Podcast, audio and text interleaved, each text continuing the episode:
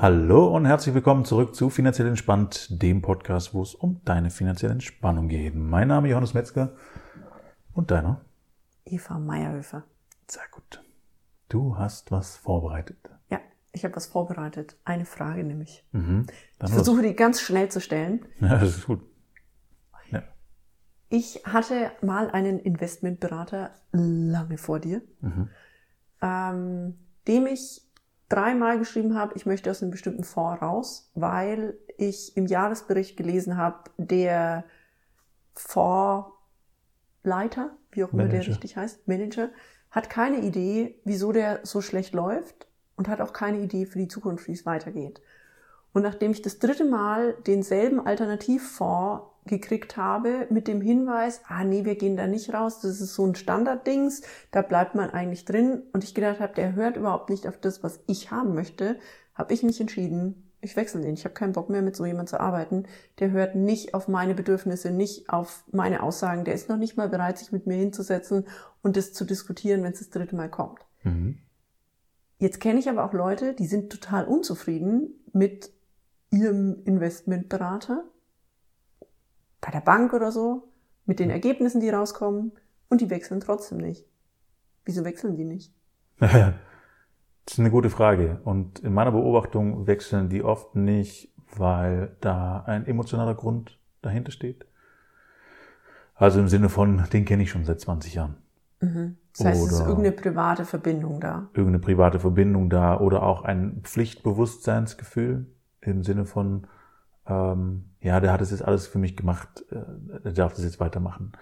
Ähm, also ich, ich kann es gar nicht richtig beschreiben, weil ähm, Hat es was damit zu tun? Also wir haben ja alle als äh, Steinzeitmenschen, die, die wir immer noch sind, von unserem Gehirn, in unserem Kopf drin, wir müssen uns mit den anderen gut stellen, die müssen uns mö mögen, Mhm. Damit uns die anderen nicht vor die Höhle werfen und wir dann dem Raubtier zum Opfer fallen. absolut, klar, weil eine Kündigung macht ja den anderen unzufrieden und dann muss ich mich mit dem auseinandersetzen und da womöglich noch ein Streitgespräch führen oder sonstiges oder mich verteidigen, warum ich jetzt gehen will. Und dann muss ich ihn unter Umständen beleidigen, was ich ja auch nicht will. Und wenn ich ihn beleidige, dann Also das heißt, da passiert im Kopf dann so ein Drama, was da aufgebaut wird, was passieren könnte, wenn ich den, das Bedürfnis habe zu wechseln. Genau, da gibt's doch die Geschichte mit dem Hammer. Kennst du die? Ja, Wo der Nachbar, von Herrn Watzlawick. ist der von Watzlawick? Ja, ich glaube schon.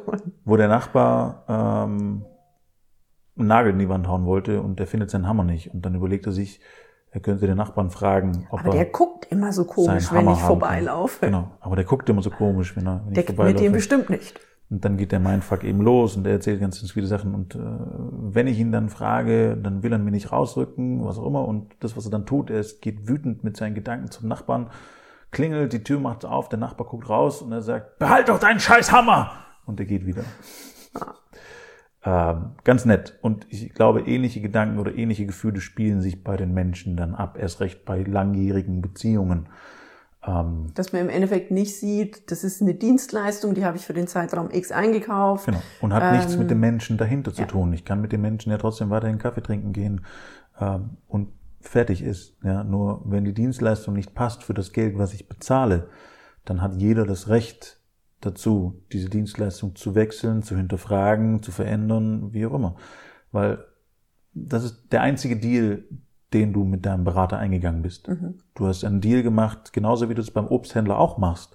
Das ist ja das Spannende. Wenn du beim Obsthändler bist und du sagst, du hättest gerne die fünf Paprika und du nimmst sie mit nach Hause und die schimmeln nach einem Tag, Ja.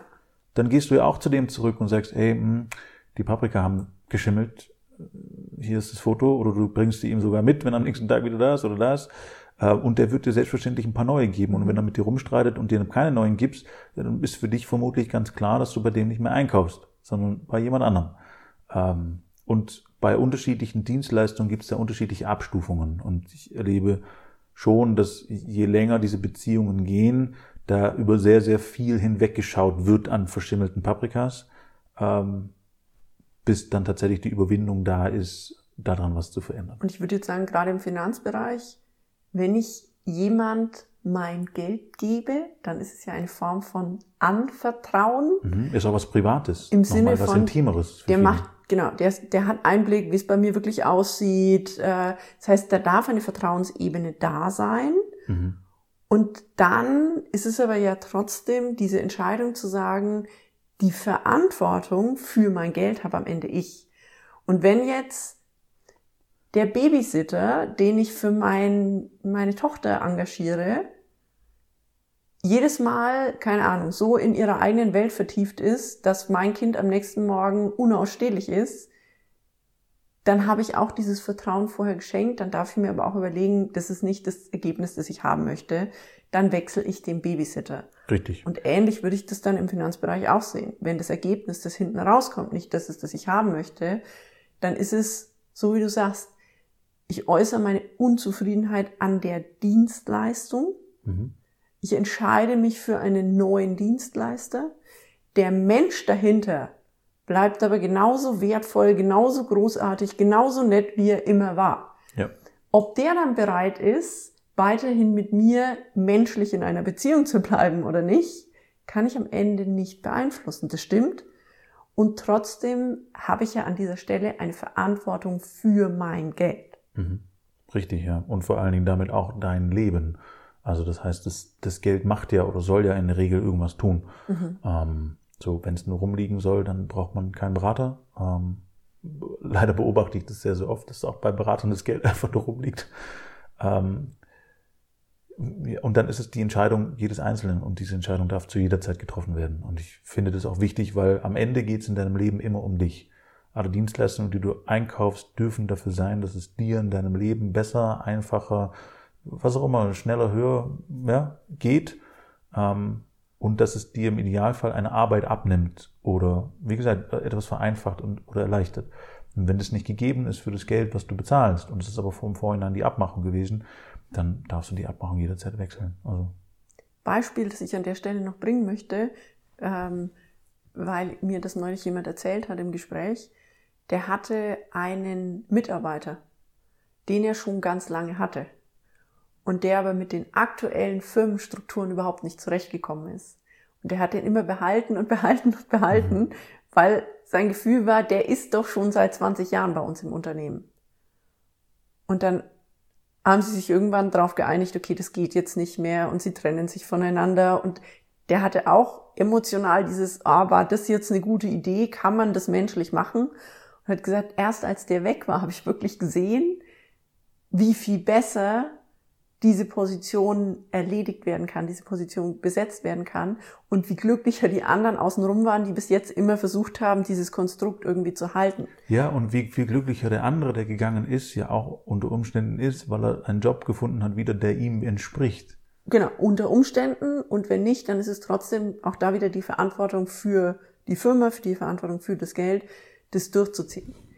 Wenn jetzt jemand sagt, hm, ich habe auch so das Gefühl, bei meinem Investmentberater liegt es nur rum. Oder bei meinem Investment läuft's nicht so rund. Also ich kann das von meinen Investments sagen. Ich hatte das bei manchen Investments und hatte aber nicht, also ich hatte zu wenig Hintergrundwissen, um wirklich zu berechnen, ist mein Gefühl hm. wirklich auch mit Zahlen zu belegen. Mhm. Wenn jemand für sich das Gefühl hat, es könnte sein, sicher bin ich mir aber nicht, wie geht er am besten damit um? Äh, genauso wie vor einer größeren OP auch. So die meisten Menschen beim Arzt, wenn sie sich checken lassen und sie haben dann irgendwas und sie haben dann einen größeren Eingriff zu machen, ob beim Zahnarzt oder sonst wo, mhm. ist es so, dass ganz, ganz viele Menschen sich eine Zweitmeinung holen. Mhm. Das heißt, irgendjemand anderes ansprechen, einen anderen Arzt ansprechen, einen Bekannten ansprechen und sagen, kannst du da mal drüber schauen, ob das so okay ist. Und diese Zweit- oder sogar vielleicht Drittmeinung gibt dann ihre, ihre These ab oder ihr Feedback ab oder ihre Meinung ab und dann kann man sich wieder hinsetzen und kann das sagen, okay, weicht die jetzt 100% ab oder ist die ungefähr gleich und dann hat man schon mal ein besseres Bild. Mhm. Äh, wenn man selber sich noch ein bisschen recherchiert im Internet über diese Sachen und was es für medizinische Geschichten gibt, dann habe ich noch ein besseres Bild, weil ich mit beiden noch mal kurz in Diskussion treten kann und dann suchst du dir in der Regel den aus, wo dann das Gefühl passt und die Fakten passen und du denkst, dass es ordentlich gemacht wird. Und jetzt wäre ich an der Stelle beim Zahnarzt, kann ich ja was sagen, aus dem Bereich komme ich ja. Mhm. Ähm, beim Zahnarzt sagt man immer, oder beim Arzt, frage fünf Ärzte und du kriegst, kriegst sieben Meinungen. Mhm. Den Vorteil, den ich sehe, im Finanzbereich ist, es kann wirklich mit klaren Zahlen, Daten, Fakten hinterlegt werden mhm. und man kann also man muss sich nicht auf das Bauchgefühl oder was sagten mein Richtig. Nachbar dazu, sage ich jetzt mal, verlassen, sondern es gibt wirklich ganz klare Richtlinien, an denen ich mich entlang bewegen kann. Absolut. Das gibt es in der Medizin manchmal nicht, weil einfach so viele individuelle Faktoren mit reinspielen. Ja. Ich hatte letztens ein interessanten Gespräch, ähm, wo eine, eine ältere Dame äh, zu mir kam und wir haben uns über ihre Finanzen unterhalten und sie hatte eben auch gefragt, ob ich da mal drüber schauen kann, weil Sie hat jetzt ihren Berater schon gekündigt. Das heißt, sie war schon bei dem Punkt, wo sie den Berater gekündigt hatte, weil in den letzten fünf Jahren einfach nichts dabei rauskam. Das heißt, nach dem Corona-Push wieder nach oben hat sie das Geld verkauft, was sie reingelegt hatte, aber ist halt seit fünf Jahren auf demselben Stand gewesen. Und ihr Wunsch war immer an den Berater oder an die Berater, war eine Firma, dass sie von diesem Geld, was sie dort hinterlegt, bitte eine Rente ausbezahlt bekommt, mhm. weil sie finanziert sich von diesem größeren Geldvolumen ähm, und hat dann halt immer irgendwie zwischendurch was abgehoben oder eine Immobilie verkauft oder irgendwelche anderen Sachen gemacht, aber hat halt nie irgendwas aus den Aktien oder Wertpapieren rausbekommen, die dort lagen. Ähm, und ich saß am Tisch und war dann tatsächlich ein bisschen sprachlos, als ich mir das angehört habe. Und, und dann schaue ich mir die Anlagen auch super gerne an. Übrigens ist es völlig unverbindlich und kostenfrei. Das heißt, falls du da draußen dir mal eine Zweitmeinung holen möchtest, ich nehme mir gerne eine halbe Stunde Zeit und setze mich mit dir an den Tisch und schaue die Unterlagen durch weil ich ja das einfach tatsächlich auch sehr, sehr oft sehe, dass das nicht den Zielen entspricht, die die Leute so haben. Und so war es in dem Fall tatsächlich auch, weil äh, mit diesem Geldvolumen, was da wäre, hätte man die letzten fünf Jahren sie wunderbar finanzieren können. Also, und man wäre auf das gleiche Ergebnis gekommen wie der andere Berater, ohne dass er was ausgezahlt hätte. Also das heißt, sie hätte sich gut 1000, 2000 Euro pro Monat auszahlen lassen können und es wäre am Ende trotzdem was da gewesen. Natürlich nicht mit dem Portfolio und der Struktur, die dort gefahren wurde, mhm. aber mit einem klassischen Aktienportfolio als Beispiel gar nicht groß Hexenwerk in irgendeiner Form oder super viel dahinter ähm, rumbasteln oder sowas in die Richtung, wäre das gut machbar gewesen. Und das fand sie dann auch sehr schockierend, weil das, und das kann ich auch absolut nachvollziehen, weil das von vornherein ihr Wunsch war. Das heißt, sie ist mit dem Wunsch dort hingegangen und hat gesagt, ich möchte gerne das könnte das machen. Und sie haben gesagt, ja.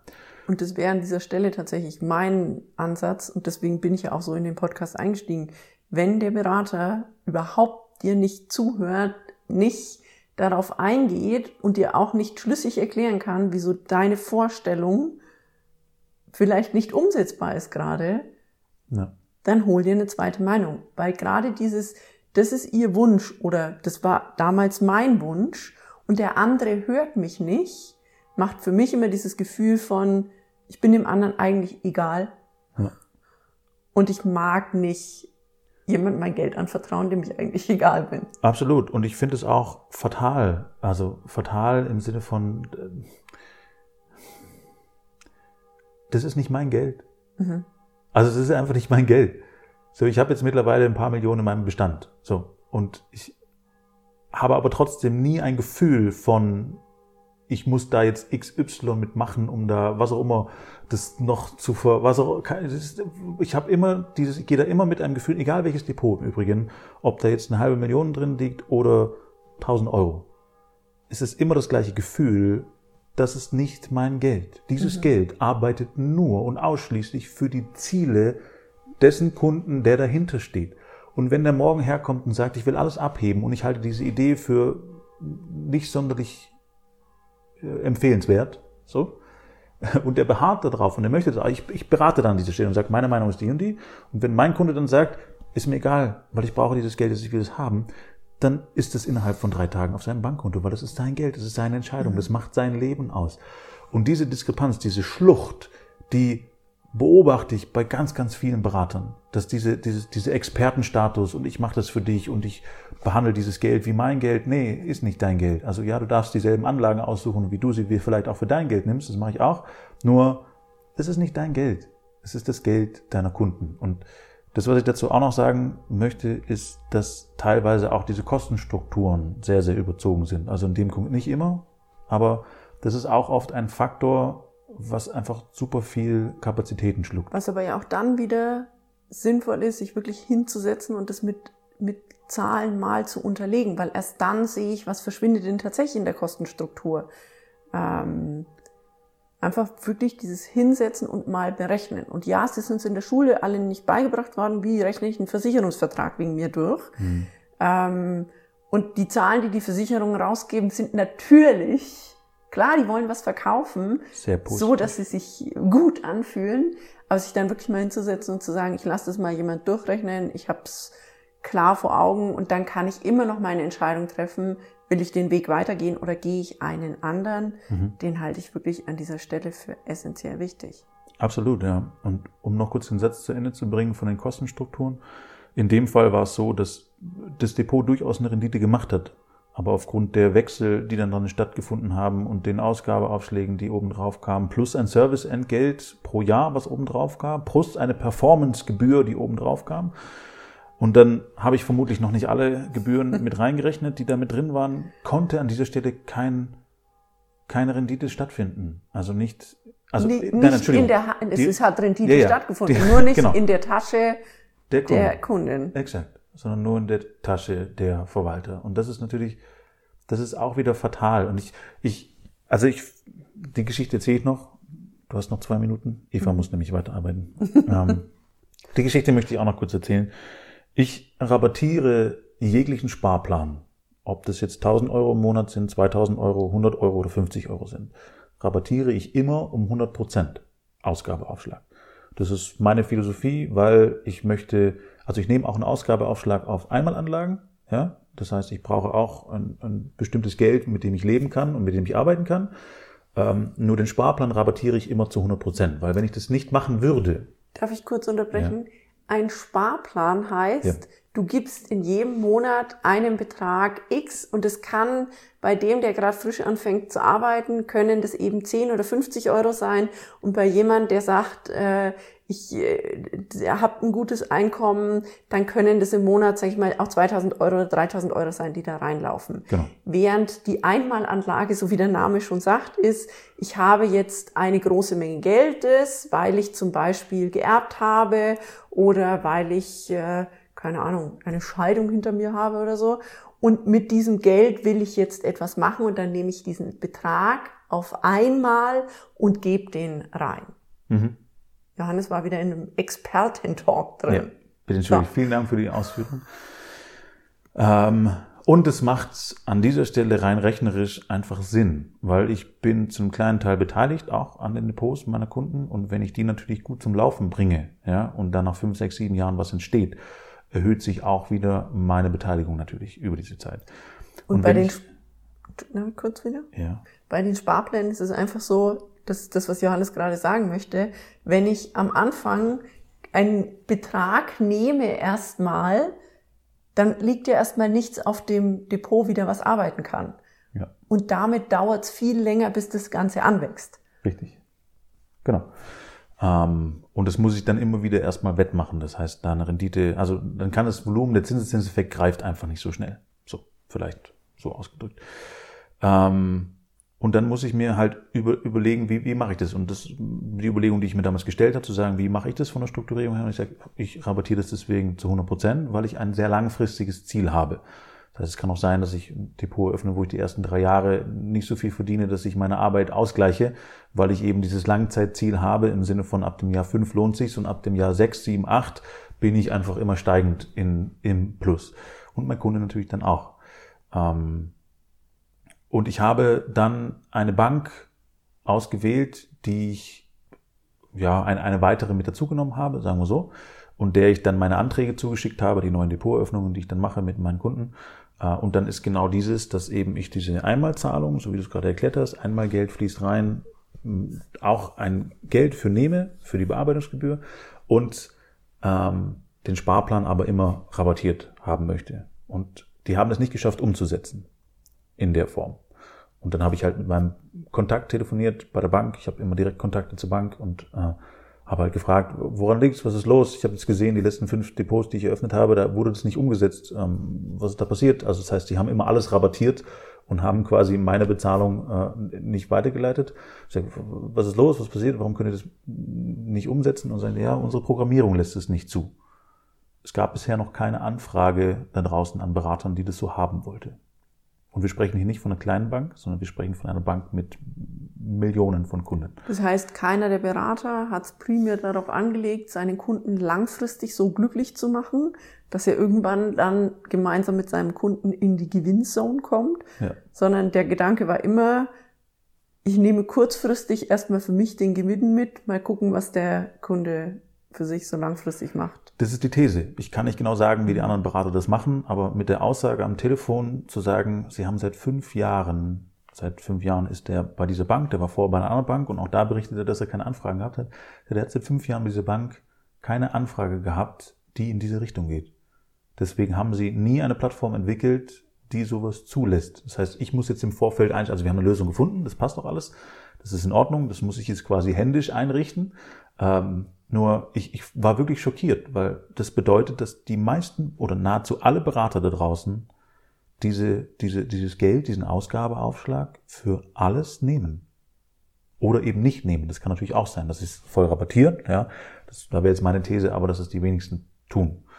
Ähm, und dann fließt es natürlich auch wieder in die Taschen der Berater der Firma und so weiter und so fort. Und an Rendite kommt langfristig einfach nicht so, nicht so viel rum. Und dann kommen wir wieder zum selben Punkt. Es geht im Endeffekt darum, such dir einen Berater, der auf deine Wünsche eingeht, nicht im Sinne von, er macht einfach alles, was du sagst, sondern er berät dich zu diesem Thema. Wenn es aber dein Wunsch ist, wird der auch deinen Wünschen gemäß umgesetzt. Und das Zweite, lass dir Zahlen, Daten, Fakten geben, wirklich vorrechnen und lass sie dir gegebenenfalls auch nochmal von jemandem nachrechnen, der nicht primär daran verdient.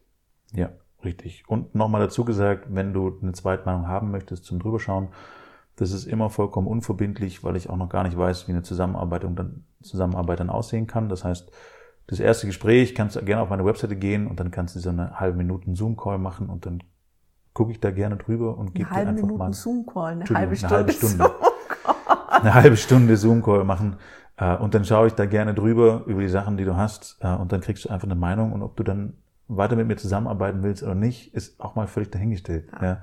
Das darfst du dann völlig frei entscheiden, ob das für dich Sinn macht oder nicht. Nur dann hast du eine zweite Meinung.